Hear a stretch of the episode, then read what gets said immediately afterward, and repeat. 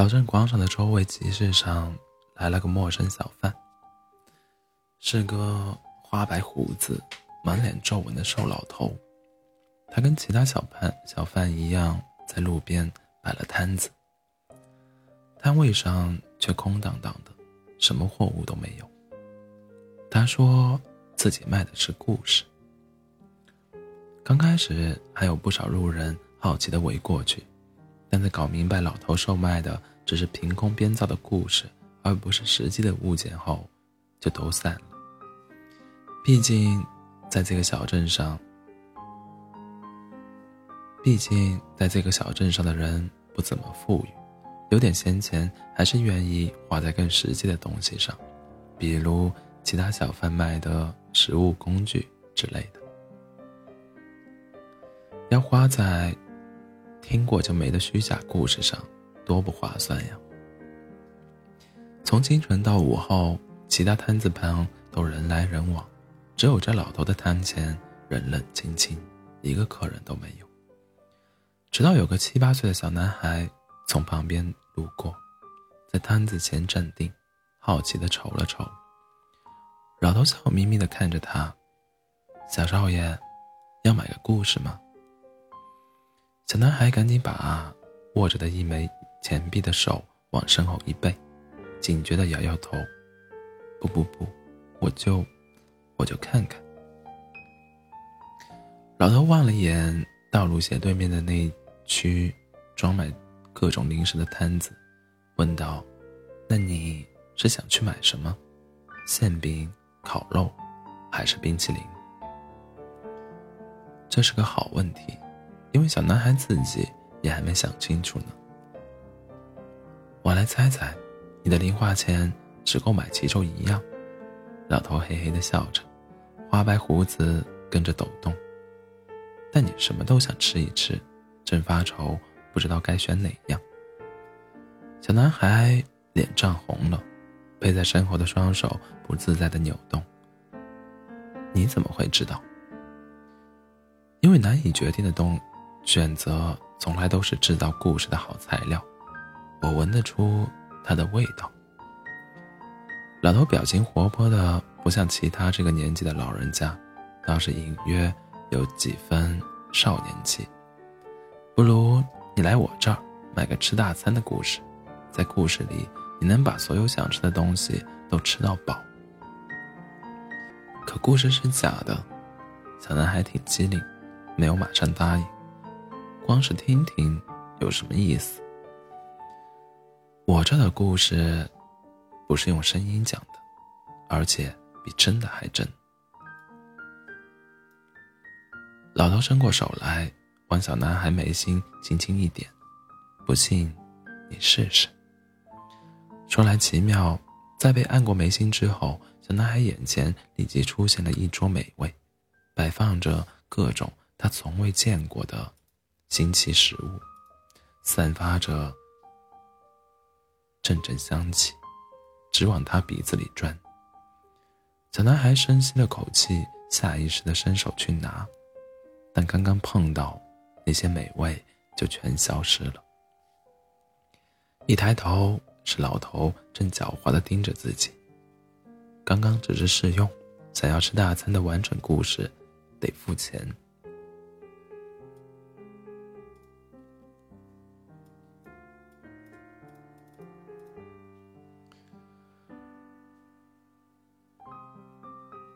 小男孩皱着眉头纠结了一番，到底抵不过刚才那种美味的引诱，同时也是好奇心被勾起来了，一咬牙一狠心，就把自己仅有的钱币交给了老头。那我跟你买这个故事。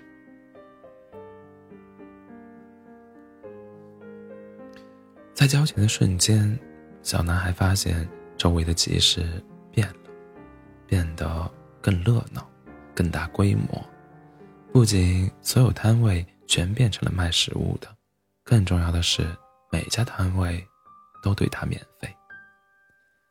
虽然原先那些熟悉的乡邻还有卖故事的老头都不见了，但这毫不妨碍小男孩欢天喜地的在各色美食摊前之间穿来穿去，尝尝这个，吃吃那个，把所有想吃的食物通通往嘴里塞，从白天吃到黑夜，直到肚子撑得再也装不下任何东西，这才心满意足地打了个饱嗝。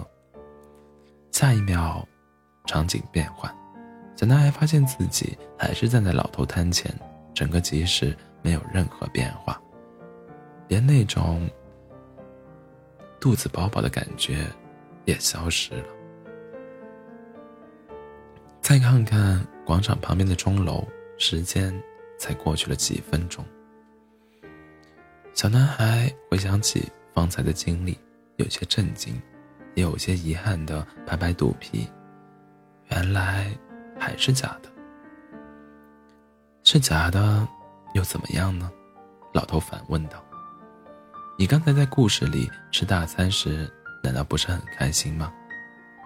可我又没有真的吃到东西，小男孩争辩道。那只是种假感觉。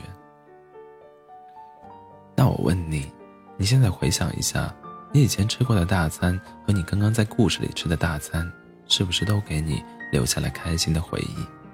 老头问道。虽然故事当时是假的。但等以后你回想起来，它带给你的伤心和快乐，就和现实让你哭和笑一样，也是真的。说完，老头又补了一句：“而以前真实存在的东西，等他们变成了回忆，也就变成了碰不着、摸不到的故事。”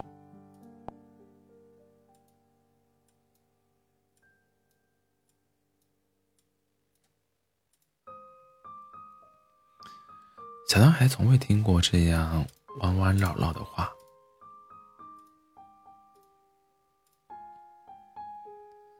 既觉得好像有些道理，又觉得哪里不太对劲，但他一时间也说不出什么反驳的话，只是蒙着脸色站在原地，双手依然背在背后，目光在老头身上怀疑的扫来扫去，这般超出年超出年纪的严肃感。让老头哈哈大笑起来，倒是笑的，倒是笑的小男孩先绷不住了，转身要走。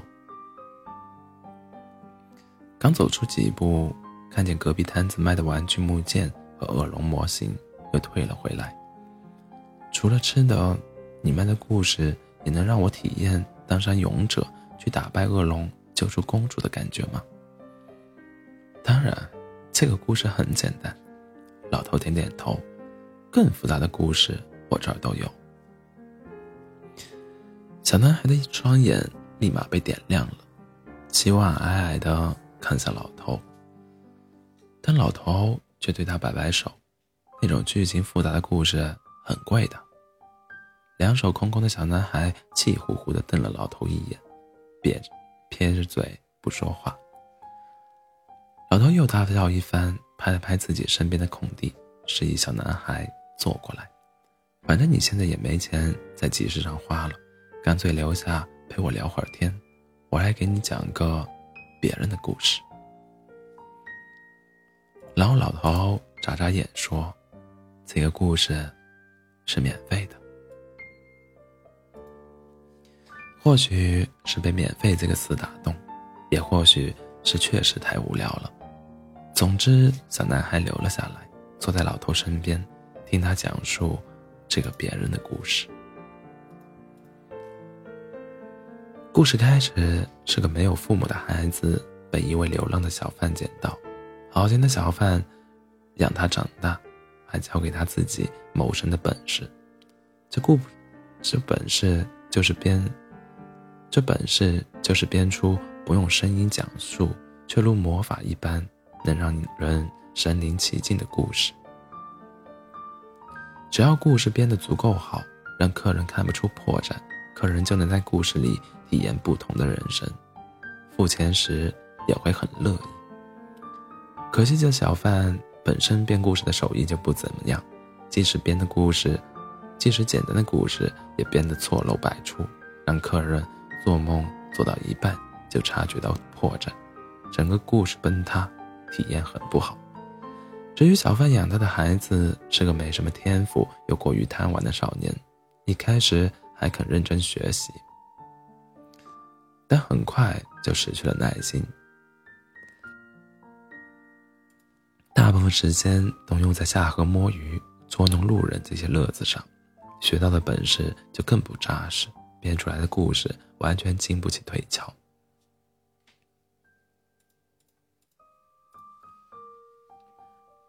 记忆不精的师徒两人一路流浪，四处赶集，故事却卖不太出去，日子过得潦倒。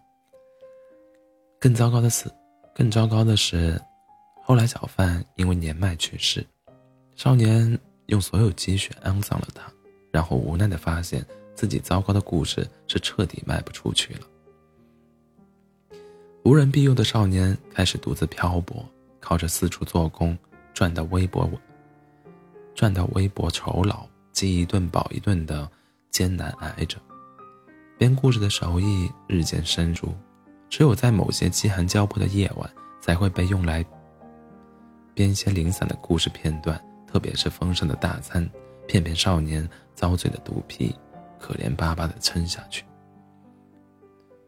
这故事太苦了，小男孩忍不住插嘴道：“一点儿也不甜。”别急。老头安抚道：“转折马上就来。”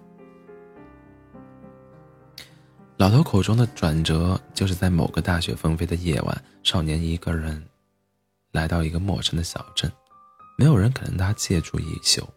衣着单薄的少年被冻得发了高烧，晕倒在某栋房子门口。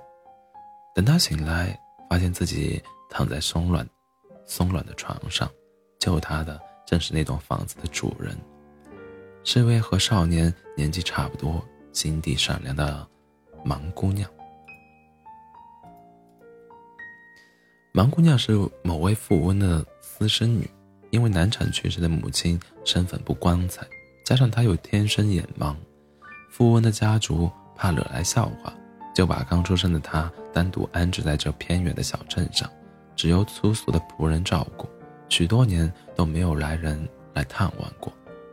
小镇上总不爱，小镇上又总不缺爱嚼舌根的人。不堪的谣言传得到处都是，谁也不愿意跟着孤零零的盲姑娘亲近。虽说不必为衣食发愁，可无论从哪方面看，她的世界里只有黑暗，没有半点光亮。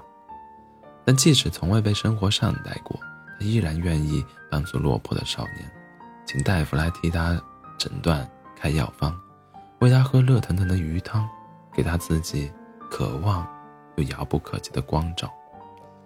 少年在盲姑娘的悉心照顾下，很快恢复了健康。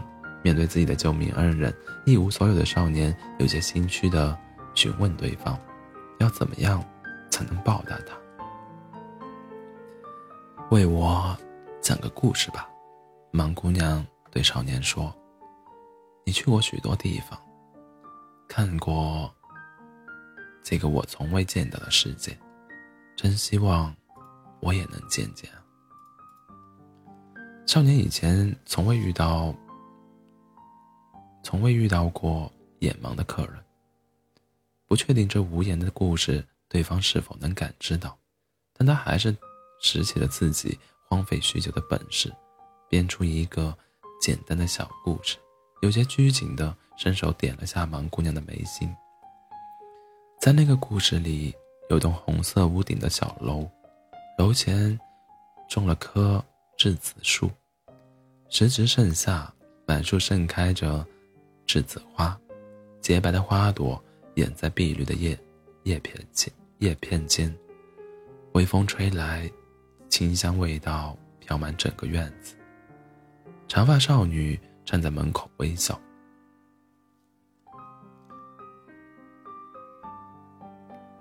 那少女就是听故事的盲姑娘，但在这个故事里，她的双眼清澈又透亮。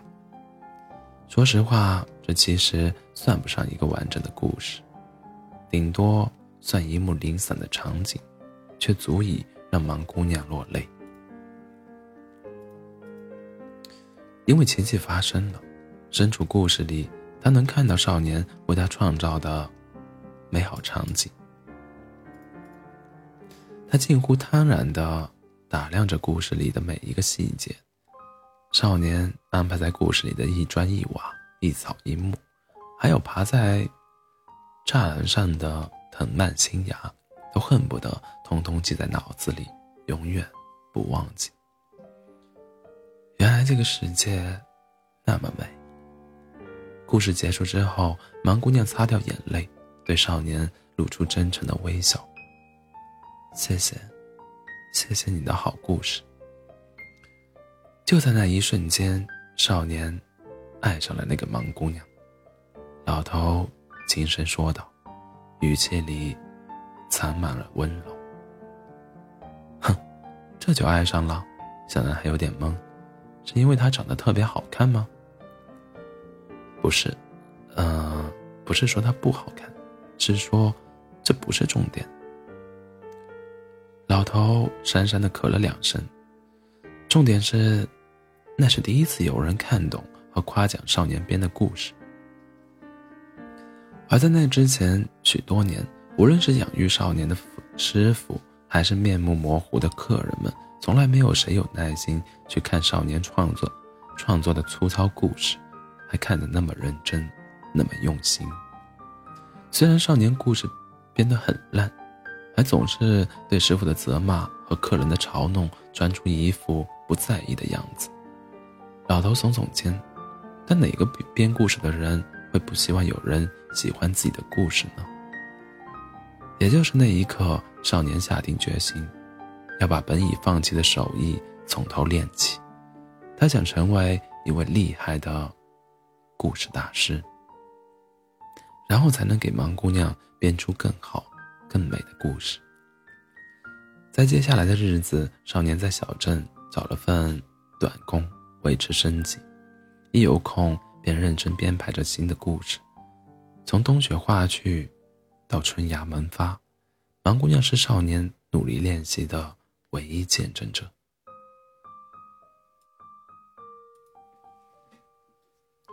毕竟，肯用心感受那些散不成形的故事的人，也只有他了。少年心里挺过意不去的，他也知道自己的故事编得不好，有些是剧情矛盾，有些是场景敷衍，常常是进行到一半就崩得不成样子。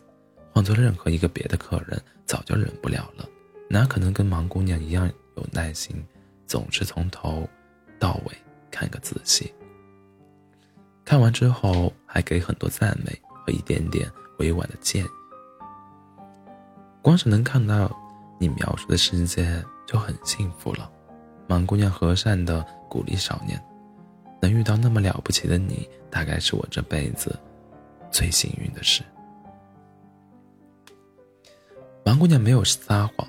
她是真心感激少年为自己带来的光明，哪怕那些光只存在于虚假的故事里，可这些故事让她的梦境从此不再黑暗一片，而是有了蓝天白云，有了夕阳晚霞，还有一束盛开的栀子花。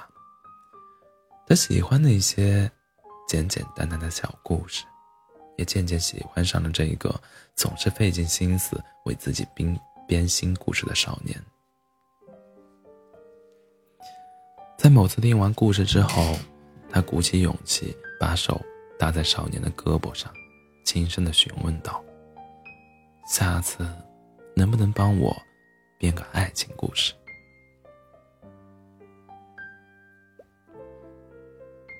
少年有些迟疑，这是他不擅长的领域，从以前从来没编过。但既然蛮姑娘提了要求，他只能硬着头皮答应下来，表示自己可以试试。我，我还有个请求。蛮姑娘深吸一口气，脸色泛起可疑的红晕。能不能，能不能把你自己也编进那个故事里？我想看看你的样子。这回少年是彻底愣住了，尽管之前已经为盲姑娘编了许多故事，用过各种各样的素材，但少年从来没有把自己编进给他的故事里。或许是因为胆怯，或许是因为害羞。总而言之，他不敢奢求能与对方分享同一个故事，更不必说一个爱情故事。因为少年沉默了很久，盲姑娘有些动摇，还有些失落，想要把手收回去。对不起，我只是……少年这时候却突然按住她的手，两人的手紧紧握着，彼此掌掌心都温柔的像冬夜里的篝火，仿佛两颗年轻的心也在爱情的助力下熊熊燃烧。盲姑娘听到少年用激动到颤颤抖的声音向她起誓，他会编出一个完美的爱情故事，而故事的男女主角就是他和自己。所以，他们接吻了吗？小男孩兴奋的眨巴眼睛，一定亲上去了，是吧？这个不重要。老头假装没看到小男孩眼中的期待。强行三言两语带过剧情，讲起了故事的后续。尽管答应为盲姑娘编出一一个以两人为主角的爱情故事，但少年并没有马上这么做，而是决定暂别盲姑娘，重新踏上旅途。为了磨练自己编故事的技艺，也给，也为了给这个故事寻找更新奇、更有趣的素材。更美丽动人的场景，他请求盲姑娘谅解这次的分别，因为他实在是太想为她献上一个完美的作品。毕竟故事的主题是他和他的爱情，身为故事的创作者，他无法容忍他有一丝一毫的瑕疵。盲姑娘对此似乎有点消沉，但很快又释然了，站在院门口心中的栀子树下，微笑着。与少年道别，那我们约好了，下个故事里见。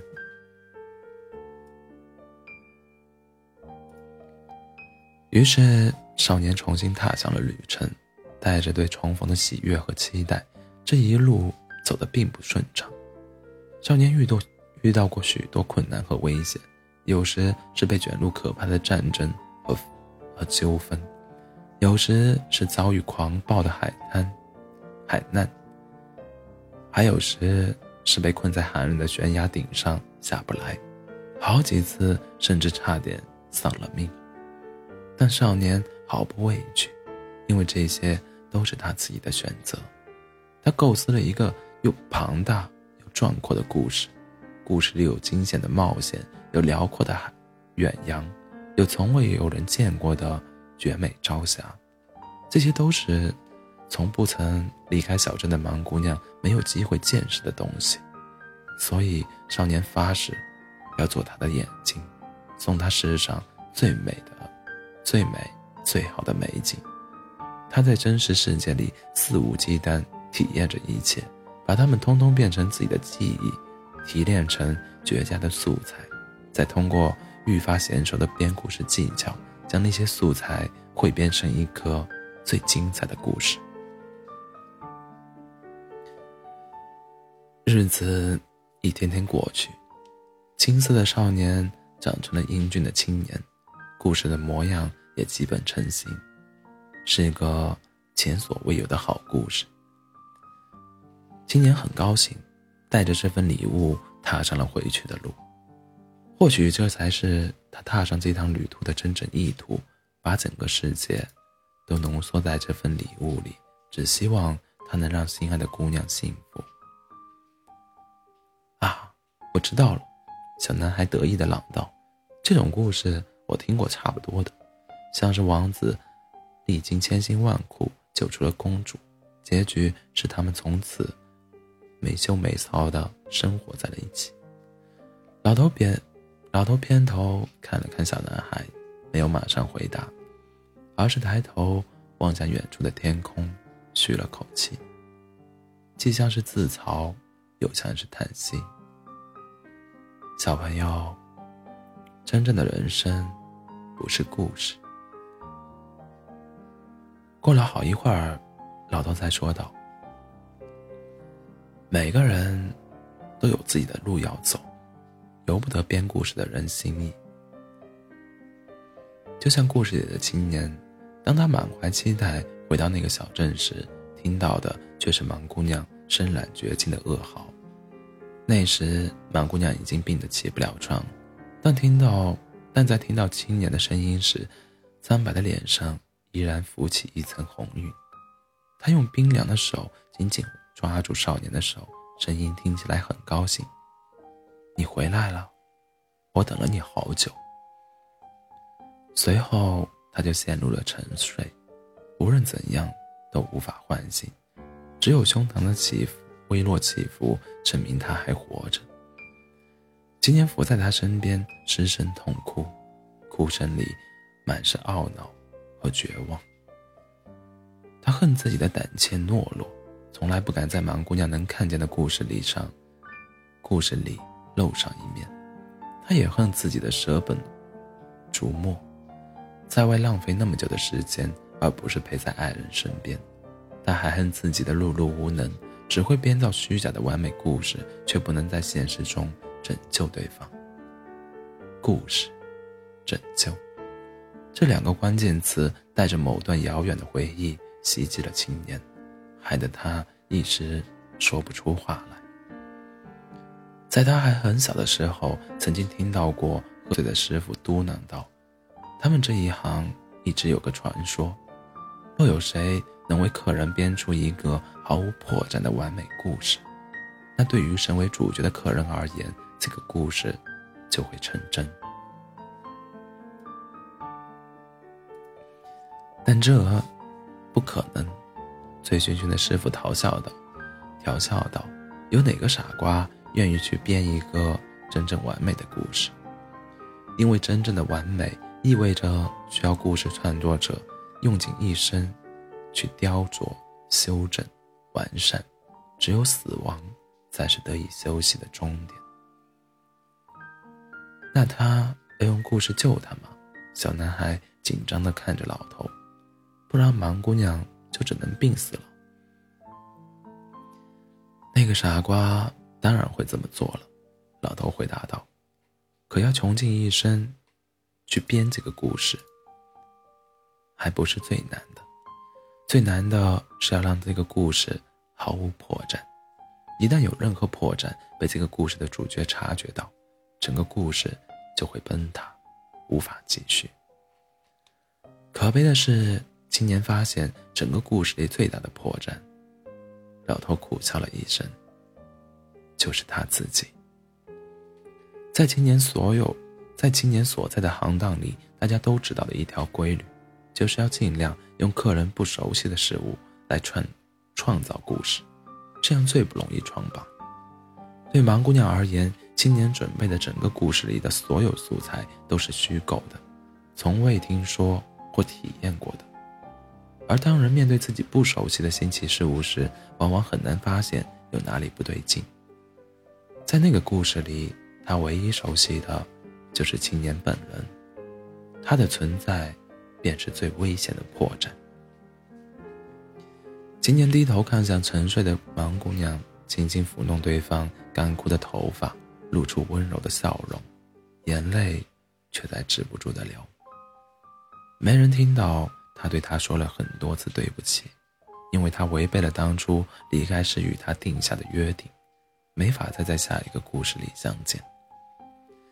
这个青年送给他的故事。将会融进真实的生活里，不仅能扭转原本凄凉的结局，还能依照女主角的心意，自由延伸出无数的可能性。每条道路沿途都是幸福快乐的生活，美丽动人的场景，是个非常完美的故事。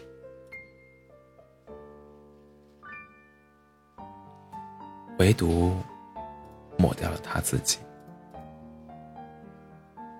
可他一点也不后悔，不遗憾，只要他能幸福的生活下去，即便接下来的故事里没有他，也没关系。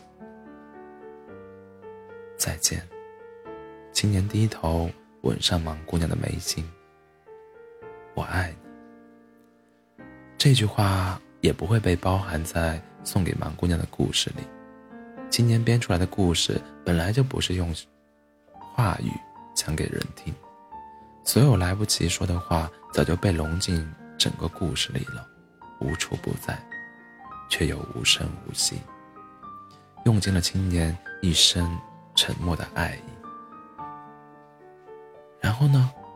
小男孩见老头停住不说了，赶忙扯了扯老头的衣袖，催促道：“后来他们怎么样了？”可老头好长时间都没有动作。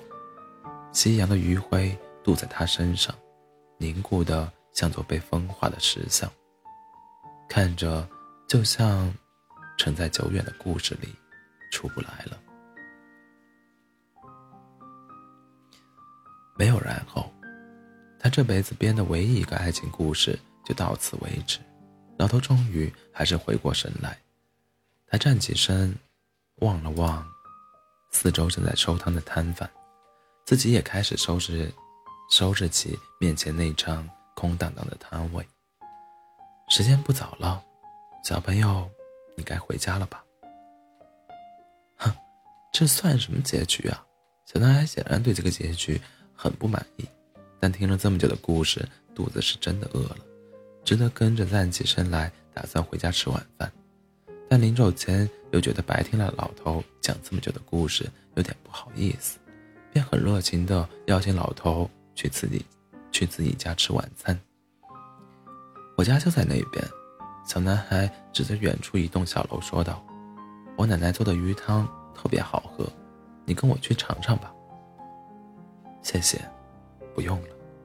老头将简单的行囊在往背上一甩：“我得走了。”说罢，老头转身便走。